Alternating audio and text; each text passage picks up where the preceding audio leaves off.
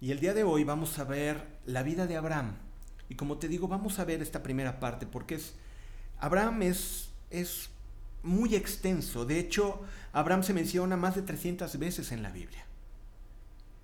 Por toda la Biblia se nos menciona eh, Abraham y en el Nuevo Testamento es muy marcado tanto en Romanos como en Hebreos como hace, hace alusión a este personaje de la Biblia que fuertemente enseña acerca de la fe.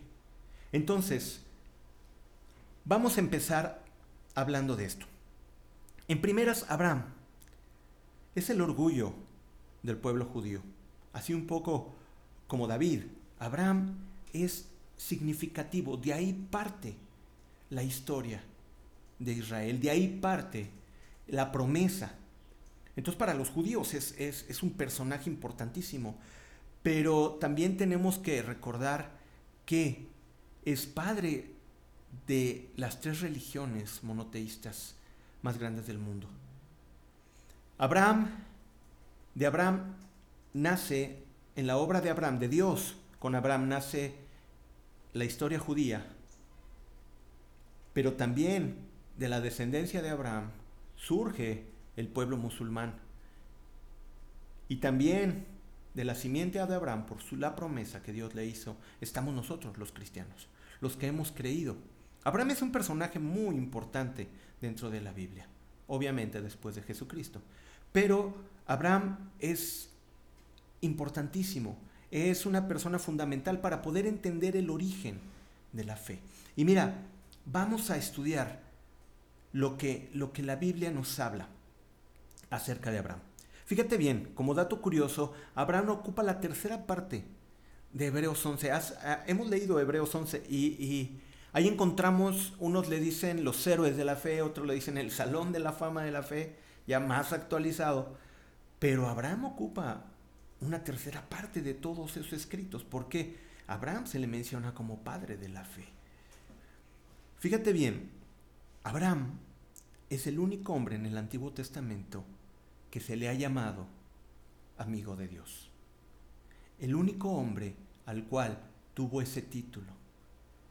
Es impresionante que podamos llamarle a un hombre amigo de Dios. Pero es más impresionante, y hago un paréntesis, que Jesucristo nos dice en el libro de Juan, ahora ya no los llamaré mis siervos, sino ahora los llamaré amigos.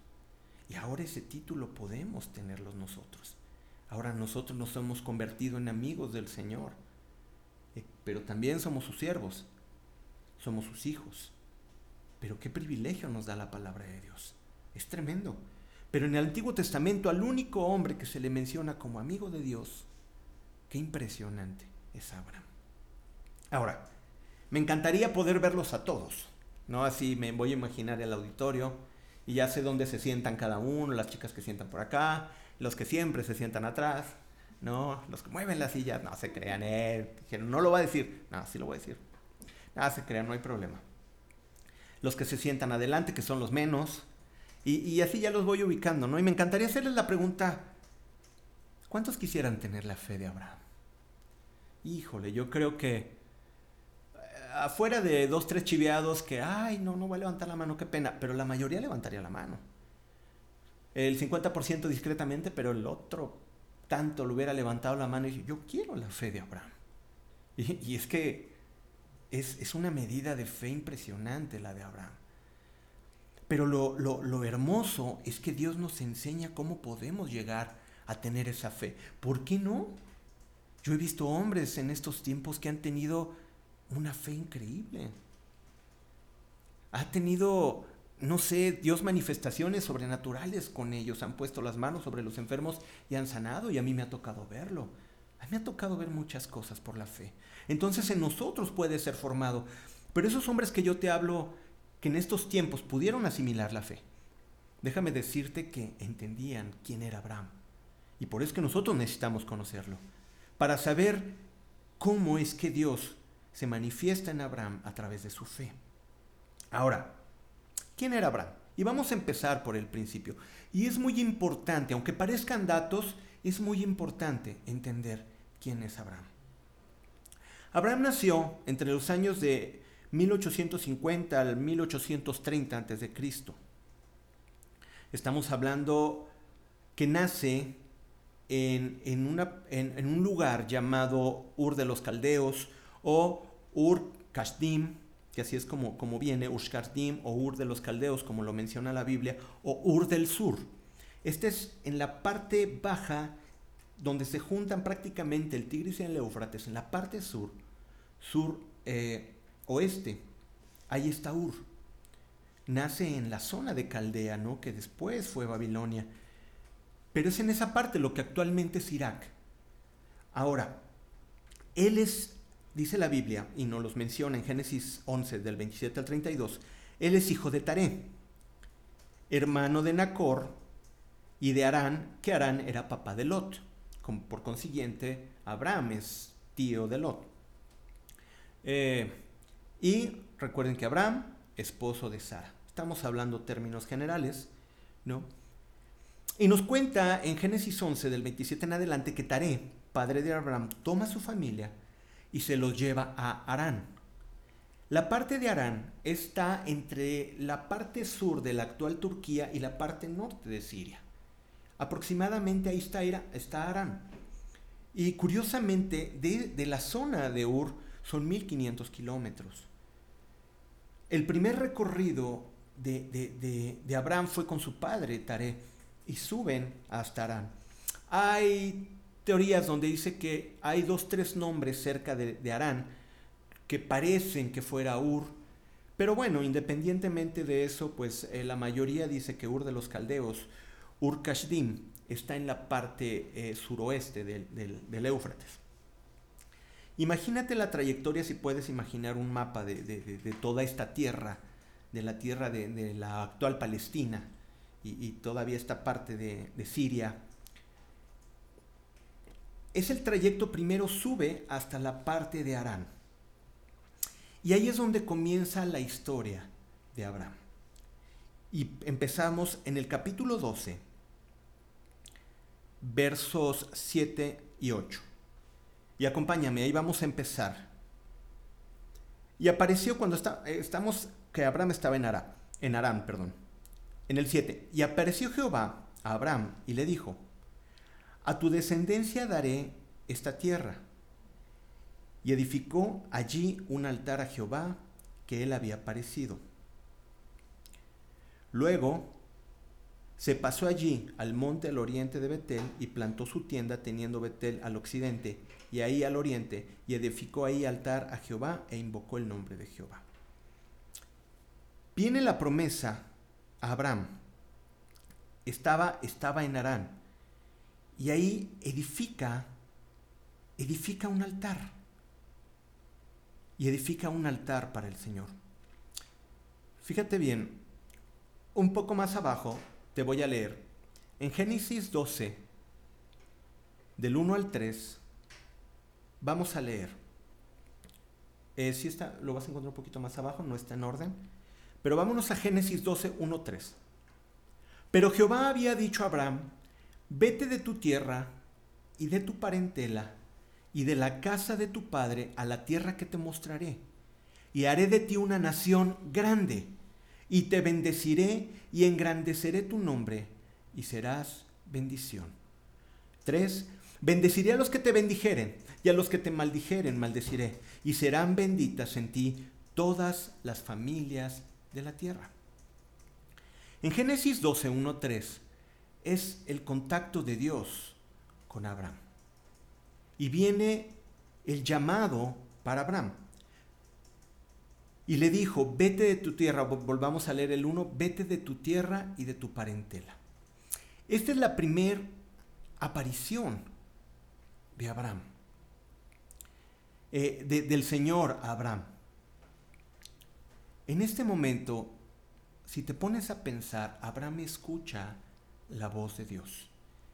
Si nos vamos a la historia en el Génesis, eh, en, los capítulos 6, en el capítulo 6, es la historia del diluvio y cómo la maldad había crecido en tal manera en la tierra que Dios se había arrepentido de haber hecho al hombre.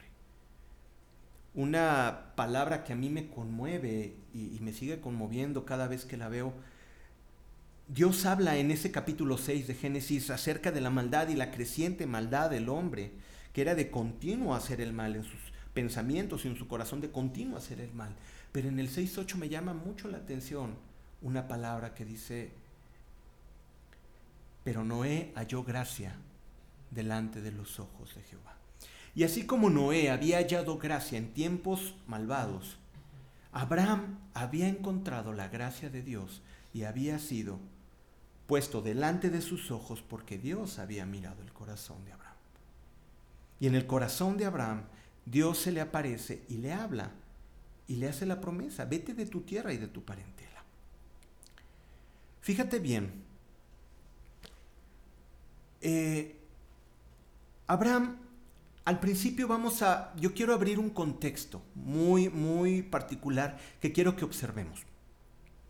Abraham, hay dos símbolos que en la primera etapa que vamos a estudiar son muy marcados en la vida de Abraham y es muy importante que los estudiemos. Fíjate bien.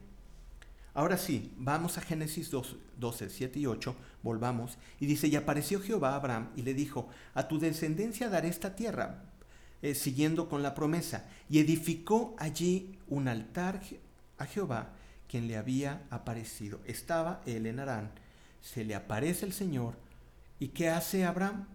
Hace un altar para Jehová. Ok, sigamos leyendo en el 8.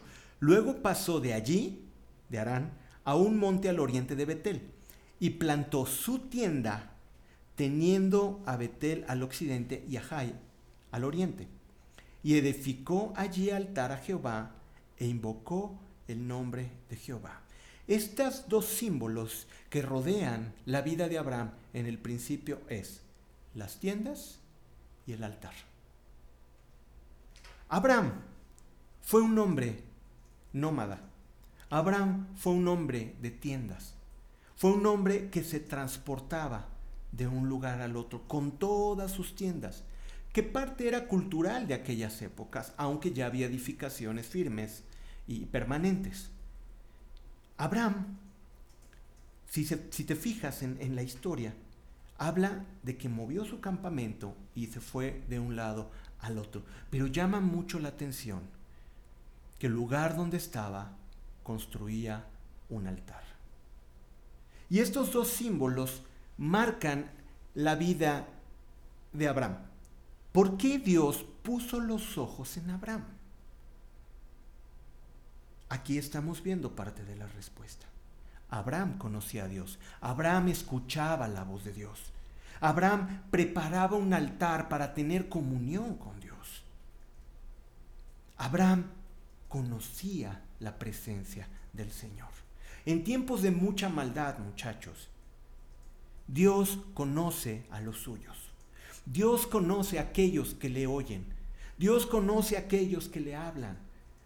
Dios conoce a aquellos que le buscan. Y cuando parece que la maldad se extiende, Dios tiene puestos los ojos en aquellos que están atentos a la voz del Altísimo. Y este era el caso de Abraham.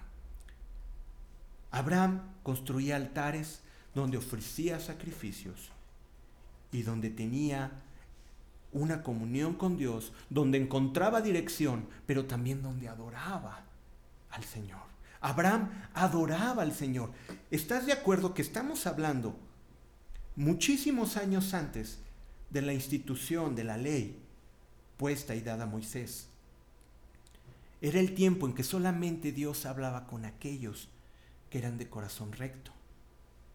Y Abraham había hallado gracia delante de los ojos de Dios. Entonces Abraham sabía escuchar su voz. Y empecemos a aplicarlo a nuestras vidas, porque la palabra de Dios, es un reflejo para nosotros. Señor, yo quiero tener la fe de Abraham. Empecemos a entender que Abraham tenía tiendas que se iban de un lado a otro, que ahorita vamos a explicar, pero también construía altares donde vivía para clamar por la presencia y la dirección de Dios. ¿Quieres tener la fe de Abraham? Empieza entendiendo el ejemplo de Abraham. Abraham, cuando se le aparece el Señor, lo, lo veíamos del 1 al 3 del capítulo 12, escucha la voz de Dios y en el 7 dice, se le apareció y ahí hizo un altar. Abraham era un hombre de oración, Abraham era un hombre de adoración. Abraham escuchaba la voz de Dios y clamaba por la dirección de Dios. Se le aparece el Señor y le dice cuál es el camino. Vete de tu tierra y de tu parentela. No, y ve a la tierra que te mostraré. ¡Wow! ¡Qué impresionante! No lo habla que era común la voz de Dios en los habitantes de la tierra en esos tiempos. Por eso es tan importante. Abraham era un hombre que conocía a Dios en el momento que no había escrituras, no sé si me alcanzas a entender. En el momento que no hay escrituras, en el momento que no hay religiones, en el momento que no hay templos, en ese momento Abraham hacía altares y tenía comunión con Dios. Y eso es padrísimo. Eso es importantísimo. Nosotros nos es fácil, ¿por qué? Porque le prendemos al Face y tenemos 20 mil predicaciones tenemos una Biblia a la mano, tenemos transmisiones, eh, tenemos predicaciones, predicaciones en blogs, predicaciones en, en devocionales, predicaciones en YouTube. O sea, conocer la palabra de Dios la tenemos, bueno, ahora está satura un poco. Pero Abraham, en los tiempos de sequía de la voz de Dios, Abraham escuchaba la voz de Dios. Y esto nos habla de algo muy importante. Nosotros podemos estar saturados de voces. Hay que aprender a escuchar la voz de Dios. Porque Dios habla personalmente a cada quien, conforme la necesidad y el camino y la circunstancia de cada uno. Nosotros tenemos que aprender a buscar a Dios y escuchar su voz. Abraham, en el tiempo de sequía, él escuchaba la voz de Dios. Dios no escogió a Abraham por casualidad y tienes que entender eso. Dios no escoge a Abraham por casualidad, como no te escoge a ti por casualidad. Dios te escoge porque tiene un propósito contigo. Quizás, y lo más seguro es que no sea el de Abraham, fue específico en su tiempo, pero el tuyo, tú tienes una fe que desarrollar para qué? Para que se cumpla el propósito que Dios tiene para tu vida. Y lo vas a lograr si es que pones tu fe y si pones tu obediencia en Dios. Fíjate bien, hacemos este paréntesis de los altares y las tiendas. En Génesis 13, verso 18 dice, Abraham pues, removiendo su tienda, vino y moró en el encinar de Mamre, que está en Hebrón, y edificó allí altar a Jehová. Otra vez, se mueve Abraham y donde se mueve edifica un altar. Donde quiera que Abraham va, lleva la presencia de Dios. Donde quiera que se mueve, clama porque ahí esté la presencia de Dios. Y esa es la enseñanza para nosotros. Donde quiera que tú te encuentres, tienes que buscar la presencia de Dios. Quizás nuestros trayectos no sean de kilómetros, pero sí estamos en varios lugares cuando trabajamos, cuando salimos de viaje, cuando estamos de vacaciones. ¿Quién dice que cuando estamos de vacaciones no se busca al Señor? En todo momento buscamos a Dios. En todo momento tenemos que buscar un tiempo para hacer un altar y tener comunión y tener adoración y buscar la dirección de Dios. En todo momento. Y es lo que nos enseña que Abraham movía su tienda. Ahora, ¿qué representa la tienda para Abraham? él levantaba su tienda, llamaba a toda la gente que lo acompañaba, vámonos todos, y todos iban caminando juntamente con Abraham. Abraham no tenía un lugar fijo. La tienda representa que para el hombre de Dios no hay lugar fijo. Para el hombre de Dios no hay lugar fijo. Abraham nunca tuvo un lugar fijo. ¿Por qué? porque nuestro arraigo no está en el mundo, sino está en el reino de Dios. Lo que platicamos desde que empezamos con el tema de la fe, empezábamos a hablar y decir, empieza a mirar, tu, tu, a poner tu mirada en, en las cosas de arriba, a ver la nueva Jerusalén. Recuerda el acta de nacimiento de tu nuevo, de tu nueva vida tu nueva acta de nacimiento, donde naces de nuevo, está escrita en los cielos, está en el libro de los cielos. Tu nacionalidad ya pertenece a los cielos. Ya tu ciudadanía ya no es de esta tierra, ya pertenece en los cielos. Eso lo vimos en la primera enseñanza cuando hablamos de la fe. Echemos mano de la vida eterna y pongamos y entendamos que somos peregrinos y extranjeros en esta tierra. Nosotros no tenemos en esta tierra una, una, una heredad. Tú dices, sí, pero tengo mi casa y aquí tengo las escrituras y el pago el predial. Fíjate que si el Señor viene, todo esto se deshace. Si el Señor le place destruir todo, ni tus escrituras valen. Nuestra ciudadanía no está en esta tierra. Obviamente, cuando estamos en esta tierra, tenemos que trabajar, esforzarnos, bendecir a nuestra familia. Yo sé que tú me entiendes, que no me refiero a tener una vida de la aventura. Pero me refiero que nuestro arraigo no está en la casa, nuestro arraigo no está en el terreno, en nuestro coche, en nuestras posesiones, en los millones que tienes en el banco. Ahí no está la posesión. Somos personas de tiendas que vamos llevados de un lugar a otro conforme el Espíritu de Dios nos mueve. Fíjate bien lo que dice en el Evangelio de Juan capítulo 3 verso 8. El viento sopla de donde quiere. Y oyes su sonido, mas no sabes de dónde viene ni a dónde va. Así es todo aquel que es nacido del Espíritu. Todos aquellos que hemos nacido del Espíritu y que tenemos un propósito con Dios, somos extranjeros en esta tierra. No sabemos el día de mañana dónde estemos. Si tú tienes un propósito y un llamado, ahorita estás muy cómodo en la posición donde Dios te puso. Pero ¿qué tal si un día te llama a ir a un pueblo a compartir? ¿Qué tal si un día te llama a cambiar de trabajo a otra ciudad y ahí empiezas una obra de Dios? No lo sabes. Así somos los que hemos nacido del Espíritu. El viento sopla de donde quiere y oye su sonido, mas no sabes de dónde viene ni a dónde va. Así es todo aquel que es nacido del Espíritu. Abraham era peregrino aún en la tierra donde Dios le había indicado. Era extranjero en la tierra que Dios le había puesto. ¿Puedes creer esto? Dios te dice, esa va a ser la tierra de tu descendencia. Y toda su vida habitó como extranjero. ¿Dónde estaba su corazón de Abraham? Peleando a Dios Señor, yo quiero unos terrenos, a mí dame terrenos y yo quiero eh, mis extensiones. La gente lucha por eso. La gente pelea y trabaja y se afana por eso. Pero Abraham no era así. Abraham era un hombre de tiendas. Era un hombre que se movía donde Dios le decía que se tenía que mover. Lo que nos habla es que no tenemos un arraigo en este mundo. Ahora fíjate bien, es como esto. Imagínate que a ti te es regalado un municipio de cualquier estado que te imagines. Y de repente sabes que toda esta tierra es tuya, ¿no?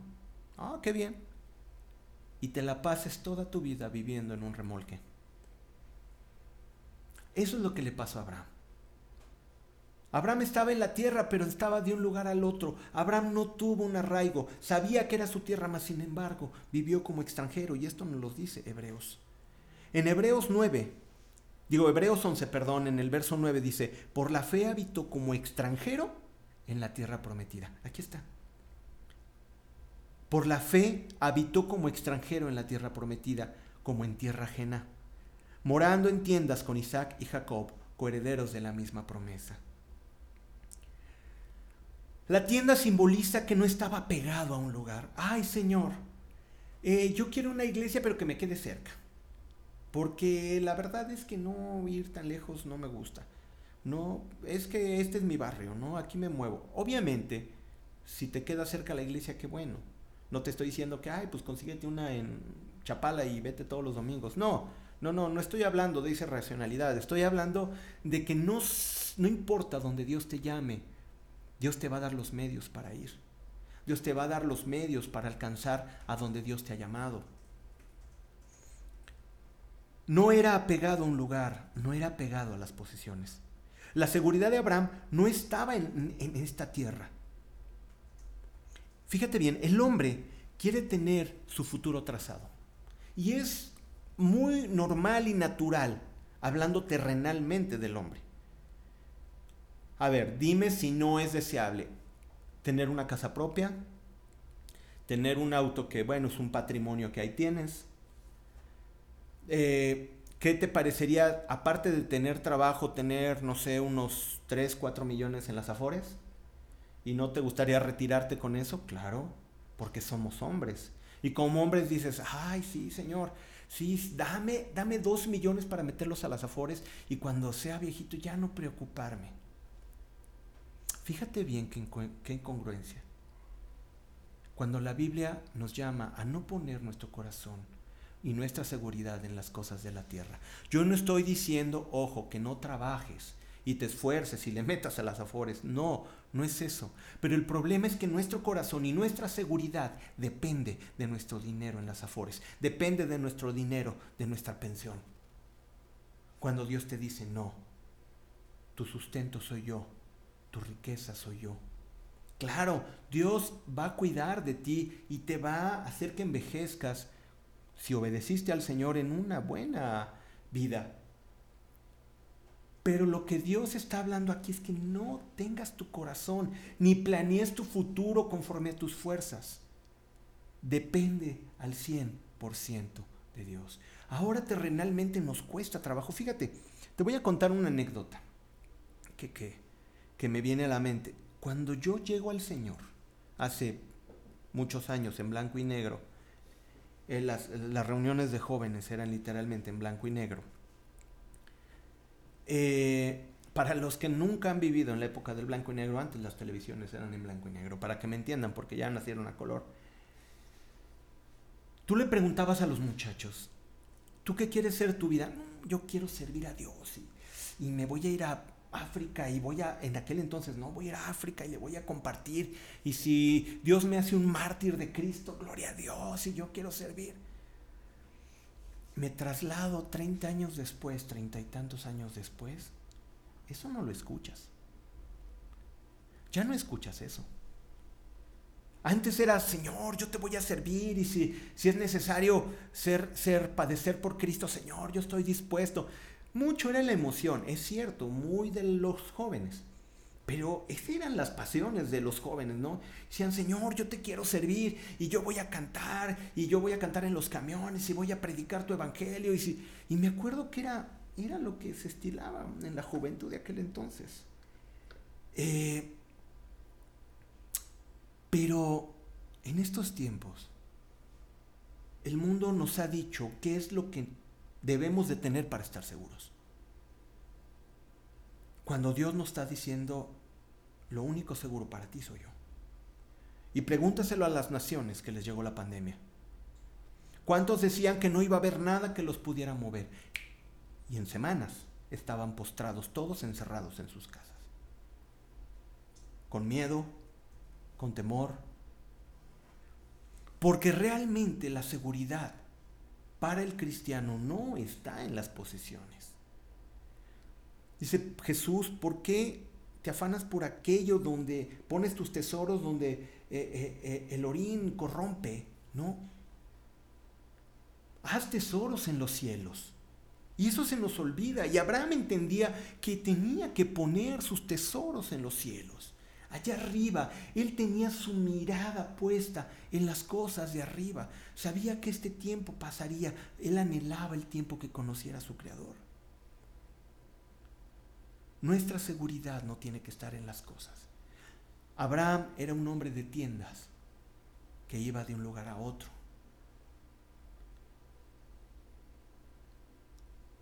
Abraham nunca estuvo separado del altar y de las tiendas. Abraham sabía estar en la presencia de Dios, sabía estar buscando el rostro y su dirección. Pero Abraham donde iba llevaba la presencia del Señor y no, no tenía arraigo por las cosas de la tierra. Vuelvo a insistir, no tiene nada de malo que trabajes por comprarte una casa, un terreno. No, no, no, no estoy hablando de eso. Pero si tu corazón y tu seguridad está en eso, entonces tu visión es muy pobre. Tu visión vale lo que vale ese terreno. Pero la visión del cristiano tiene el valor de la sangre de Cristo que es invaluable y que nos da una ciudadanía en el cielo. Esto pasará, pero su palabra no. Y allá estaremos. Y Abraham lo entendía. Abraham no tenía apego por las cosas y aún más fue generoso. ¿Se acuerdan cuando había discusión entre los eh, eh, pastores ¿no? y, los, los, eh, los pastores entre Abraham y Lot? Y dice, bueno, dividamos, dividámonos. ¿Y qué le dijo Abraham? Tú escoge la tierra que quieras y al lado donde tú vayas yo iré al lado contrario. Abraham pudo haber dicho, ¿sabes qué? Yo soy tu tío, ¿no? Tú has sido bendecido por causa de Dios que está conmigo. Y, y, ¿sabes qué? Déjame ver cuál es la tierra que me gusta, yo me voy a esa y tú te vas a ella. Y Lot tenía que callarse. Esa es una visión muy humana. Pero ¿te fijas el corazón que tenía Abraham?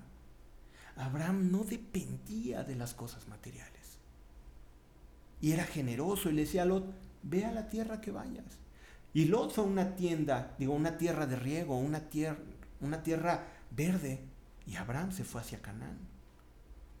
Lot se fue hacia Sodoma y hacia Gomorra, hacia esos lados. No tenía apego por las cosas, era generoso. Abraham, en la vida de Abraham se aparece un personaje llamado Melquisedec, el sacerdote Melquisedec. En Génesis 14 lo habla. Y bueno, no nos vamos a detener en esto, pero en el 19 habla eh, que Melquisedec le está diciendo a Abraham, y le bendijo diciendo, bendito seas Abraham del Dios Altísimo, creador de los cielos y de la tierra. Y bendito sea el Dios Altísimo que entregó tus enemigos en tu mano. Pero fíjate bien lo que dice. Y le dio a Abraham los diezmos de todo. Abraham tenía muchísimas posesiones.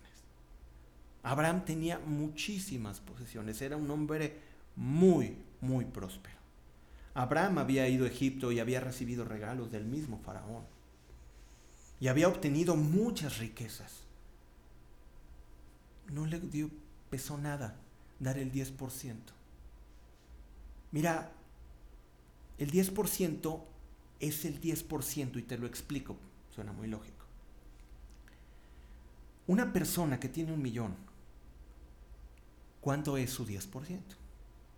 Dices, claro, pues él tiene un millón, ¿no? Pues claro que puede dar el 10%. Tú tienes 100 pesos y no puedes dar 10. A final de cuentas duele lo mismo para el rico y para el pobre. Por eso es que Dios lo puso en porcentajes.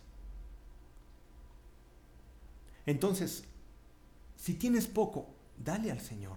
Si tienes mucho, dale al Señor.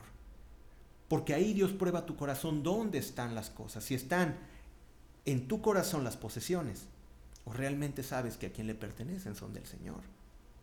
Fíjate bien, Abraham dio los diezmos de todo. Abraham compartió los terrenos y Abraham le dio la parte que él mismo Lot escogió. Bueno, Abraham era generoso. Abraham habitaba en tiendas, que ya vimos qué significa. Y Abraham construía altares. Abraham vivía en la presencia del Señor. No era Abraham cualquier personaje. Era un hombre que Dios conocía y que él conocía a Dios. Y Dios puede usar tu vida si eso pasa en tu vida. ¿Ok? Vamos examinando esta primera etapa de Abraham. Y esta primera etapa de Abraham es la preparación.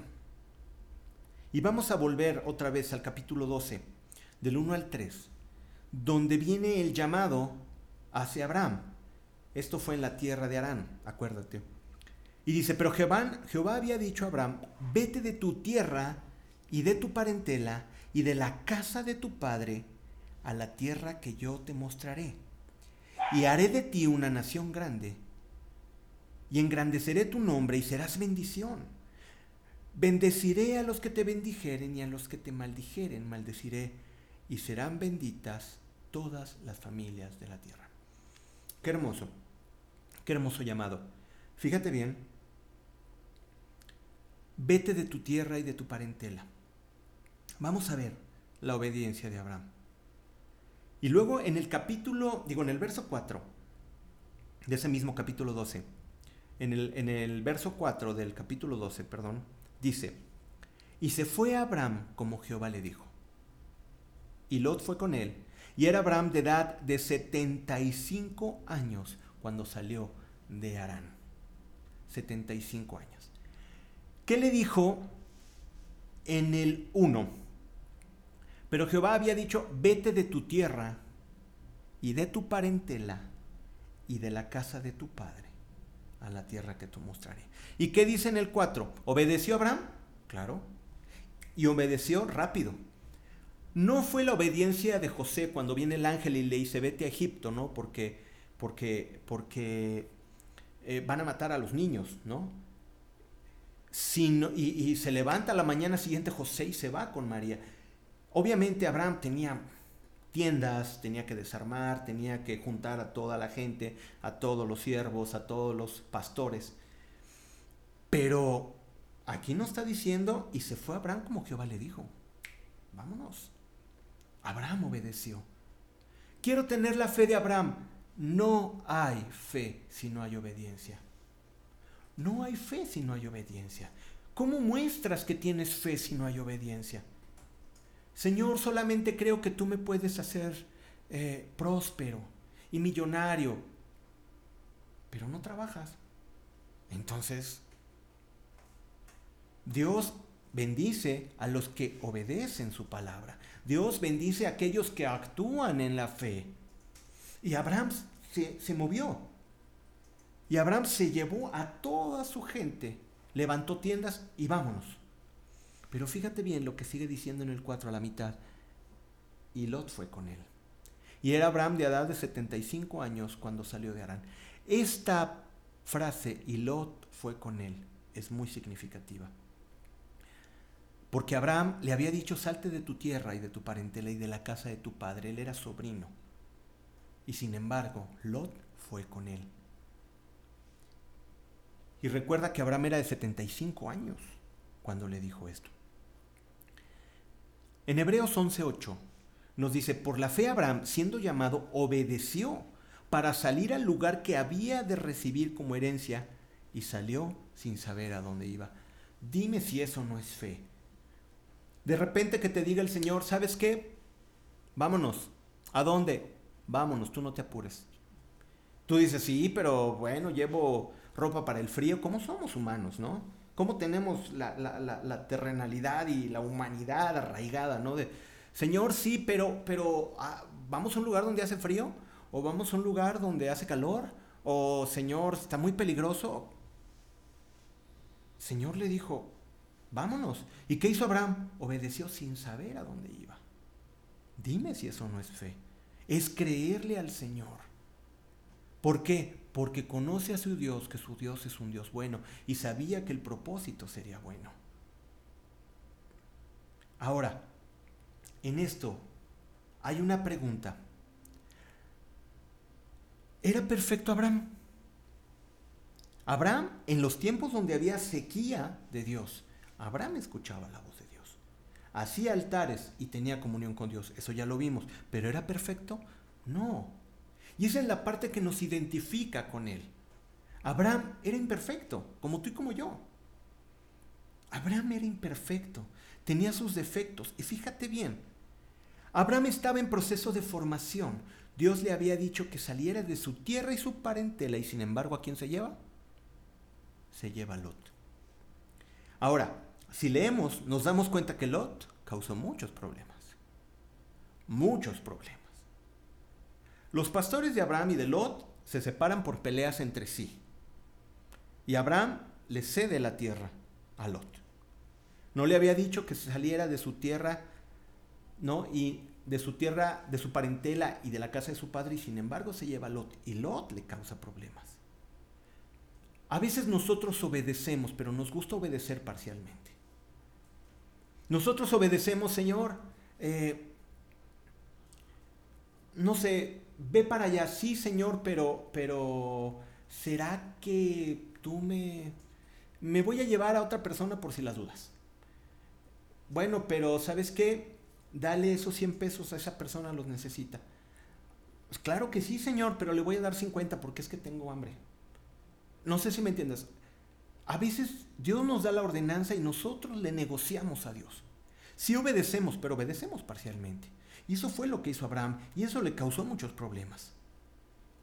Lot es apresado cuando hay una guerra entre, entre cuatro reyes que estaban al oriente y los cinco reyes de Sodoma y Gomorra. Hay una guerra y los reyes que luchan contra Sodoma y Gomorra se llevan cautivo a Lot. Y la palabra nos dice en Génesis 14, 16 que Abraham tiene que ir a su rescate y Abraham lo rescata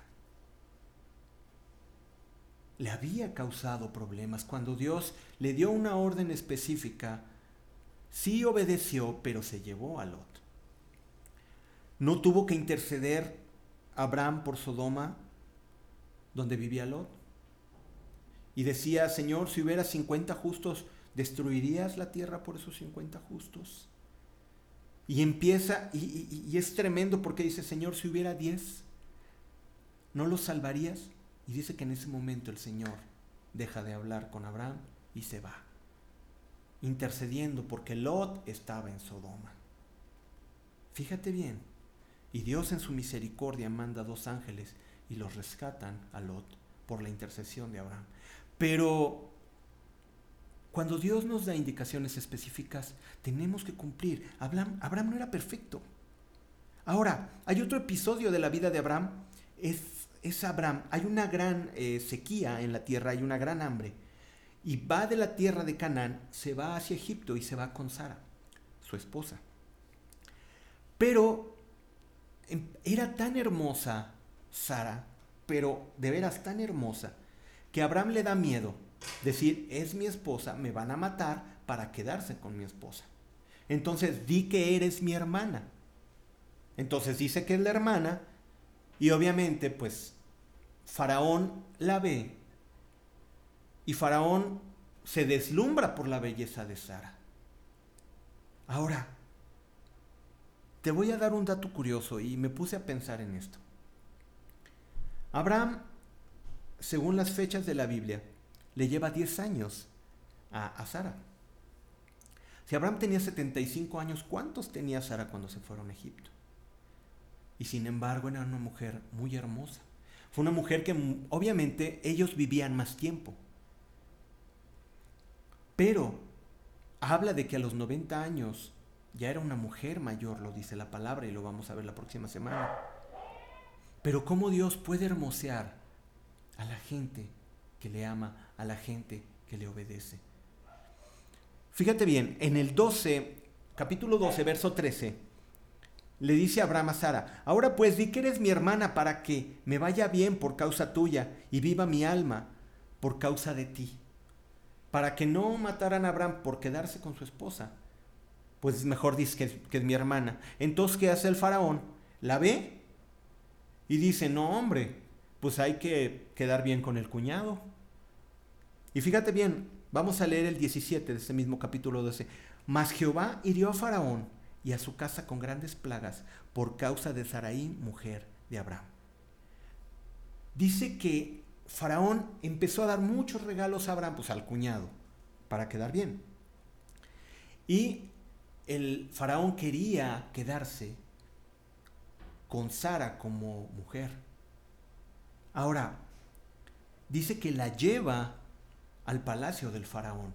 Es llevada al palacio del faraón Sara y tú dices, eh, eh, ¿la tomó por mujer? Aquí nos dice en el 19. ¿Por qué dijiste es mi hermana? Ya reclamándole el faraón, ya reclamándole a Abraham, ¿no? ¿Por qué dijiste que es mi hermana poniéndome en ocasión de tomarla? Eso habla de que Dios guardó la vida de Sara. ¿Por qué dijiste es mi hermana poniéndome en ocasión de tomarla para mí por mujer? Ahora pues he aquí, tu mujer tómala y vete. Una mujer bendecida, ¿no? Una mujer bendecida en su hermosura era atractiva para, para el faraón. Ahora yo te hago una pregunta. Si no hubiera mentido Abraham, ¿de todos modos los hubiera guardado? Claro que sí. No tenía necesidad Abraham de mentir y sin embargo mintió. Sin embargo mintió y exponiendo aún a su propia esposa. Entonces, Abraham no era perfecto.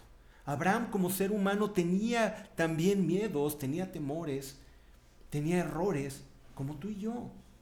Pero sin embargo Dios había visto su corazón. Abraham no era perfecto. Y, llegaron más errores a la vida de Abraham porque eh, de repente le pregunta a Dios que si el hijo de su siervo sería su descendencia, del hijo de su mayordomo sería su descendencia. O aún más, atendió a la voz de su esposa para tener hijo con Agar. Abraham era un hombre con defectos y con errores, pero Dios conocía su corazón. Tú puedes tener defectos y errores, pero Dios mira tu corazón. Y Dios puede cumplir el propósito en tu vida. Abraham quitó todo aquello. Dios le quitó a Abraham todo aquello en el cual Abraham pudo haber puesto su seguridad. Fíjate bien. Todo lo cercano e íntimo le fue quitado, su patria, su padre, se apartó de su sobrino, le dio las mejores tierras a Lot, se despidió de Agar y de Ismael. Era hijo de Abraham y sin embargo tuvo que apartarse de él. La primera etapa de la vida de Abraham fue un continuo trabajar con su vida, trabajar con su vida, limpiándolo, haciéndolo depender totalmente de Dios, porque Dios tenía que cumplir un propósito en su vida. Dios tiene un propósito en tu vida, muchacho, señorita, tiene un propósito en tu vida, pero tiene que trabajar contigo. Eres tan imperfecta como lo pudo ser Abraham, pero aprende de Abraham que no tenía arraigo en las cosas de la tierra. Aprende de Abraham que tenía un altar siempre donde tenía comunión con Dios. Aprendamos de la vida de Abraham. La casualidad no funciona con Abraham, sino era un hombre que amaba y buscaba a Dios. Si tú amas y buscas al Señor, el Señor te va a usar. Pero tenemos que acercarnos a Él. Dios te va a quitar, si vas a servir a Dios, Dios te va a quitar todo aquello donde tengas tu seguridad. Porque Dios quiere que tú dependas completamente de Él. Depende completamente de Dios. Él te va a bendecir. Yo sé que trabajarás, yo sé que Dios te prosperará como prosperó Abraham, pero Abraham nunca tuvo su corazón en las posesiones. Busca el rostro de Dios clama al Señor. Poco a poco Dios fue moldeando a Abraham. Poco a poco Dios fue tratando a su siervo para cumplir su promesa donde su descendencia vendría el Salvador. Nosotros tenemos un propósito eterno en esta tierra, pero también tenemos un propósito de Dios para esta tierra con la gente que te rodea Dios tiene un propósito para tu vida. No solamente que seas salvo, sino bendecir a muchas generaciones, sino bendecir a muchas gentes. Tú, un hombre. Si nosotros obedecemos a Dios en fe, seremos de bendición y participaremos en el propósito eterno de hacer de la descendencia de Abraham como las estrellas del cielo. Somos parte de ese propósito. Entonces, limpiemos nuestro camino. Tengamos fe en el Señor. Pongamos nuestra vida en lo eterno. Echemos mano de la vida eterna. No arraigues tu vida en la tierra. Y haz un altar donde estés. Ok. Y a esto quería llegar. En estos últimos tiempos, el Señor ha hablado conmigo muy claramente y me ha, hablado acerca de la fe. En estos tiempos necesitamos fortalecernos en la fe. Ciertamente yo he platicado con algunos de tus amigos, he platicado con algunos de los muchachos del grupo y les decía, las redes están saturadas de información de todo tipo pero también de mucha información cristiana. ¿Que está mal? No, no, no. Insisto, no me malinterpretes. Pero a veces tanta información nos distrae. Y lo que Dios me enseñó a través de la vida de Abraham y lo que me está enseñando es que tenemos que hacer un altar, un lugar donde tengas comunión diaria con Dios, para que en ese lugar puedas encontrar el camino y la guianza que tiene Dios para tu vida. Propone un lugar, propone una hora donde puedas estar tú solo, donde cierres tu puerta y donde puedas tener comunión con Dios. Yo soy muy espiritual, yo mando 20 mil versículos en Facebook. Mira, eso no te hace espiritual, perdóname. Eso no te hace espiritual. Pero es que mis versículos tienen mil likes o dos mil o tres mil o cien mil, no lo sé. Eso no te hace espiritual. Es que Dios me mandó evangelizar y ahora todo por Facebook. No. No malinterpretemos, muchachos. ¿Qué ha pasado con tus vecinos? ¿Qué ha pasado con tu familia? No necesitan que les mandes un WhatsApp, necesitan que ores por ellos. Ciertamente estamos en un tiempo especial, no te digo que ahorita te vayas. Ahorita seamos prudentes. Pero la gente está necesitando de Dios. Puedes tomar el teléfono y empezar a hablar. Puedes mandar mensajes personalizados y decirles a tus compañeros, a tus primos, a tus tíos, ¿sabes una cosa? Dios se está manifestando en esos tiempos para que tú le conozcas. Pero no vamos a estar fortalecidos ni guiados si no tenemos un altar donde podamos, como Abraham, tener comunión con Dios. No son con diez devocionales, no son con tres predicaciones diarias, es con los minutos que pases a solas con tu Dios escuchando su voz. Eso nunca va a pasar. Desde Abraham hasta hoy, Dios sigue hablando de la misma manera. Que Dios te puede hablar por medios digitales, claro. Que Dios te habla por medio de la Biblia, claro. No me malinterpretes. Pero estamos supliendo eso por el tiempo que necesitamos pasar a solas con Dios, como Abraham construyó un altar. Aprendamos de Abraham, muchachos, esta enseñanza. Aprendamos de Abraham por qué fue escogido, por qué fue el hombre que cumplió el propósito de Dios en su tiempo. Y tomámoslo para nuestras vidas, para que nosotros cumplamos el propósito de Dios para nuestro tiempo. Hay mucha enseñanza en la vida de Abraham.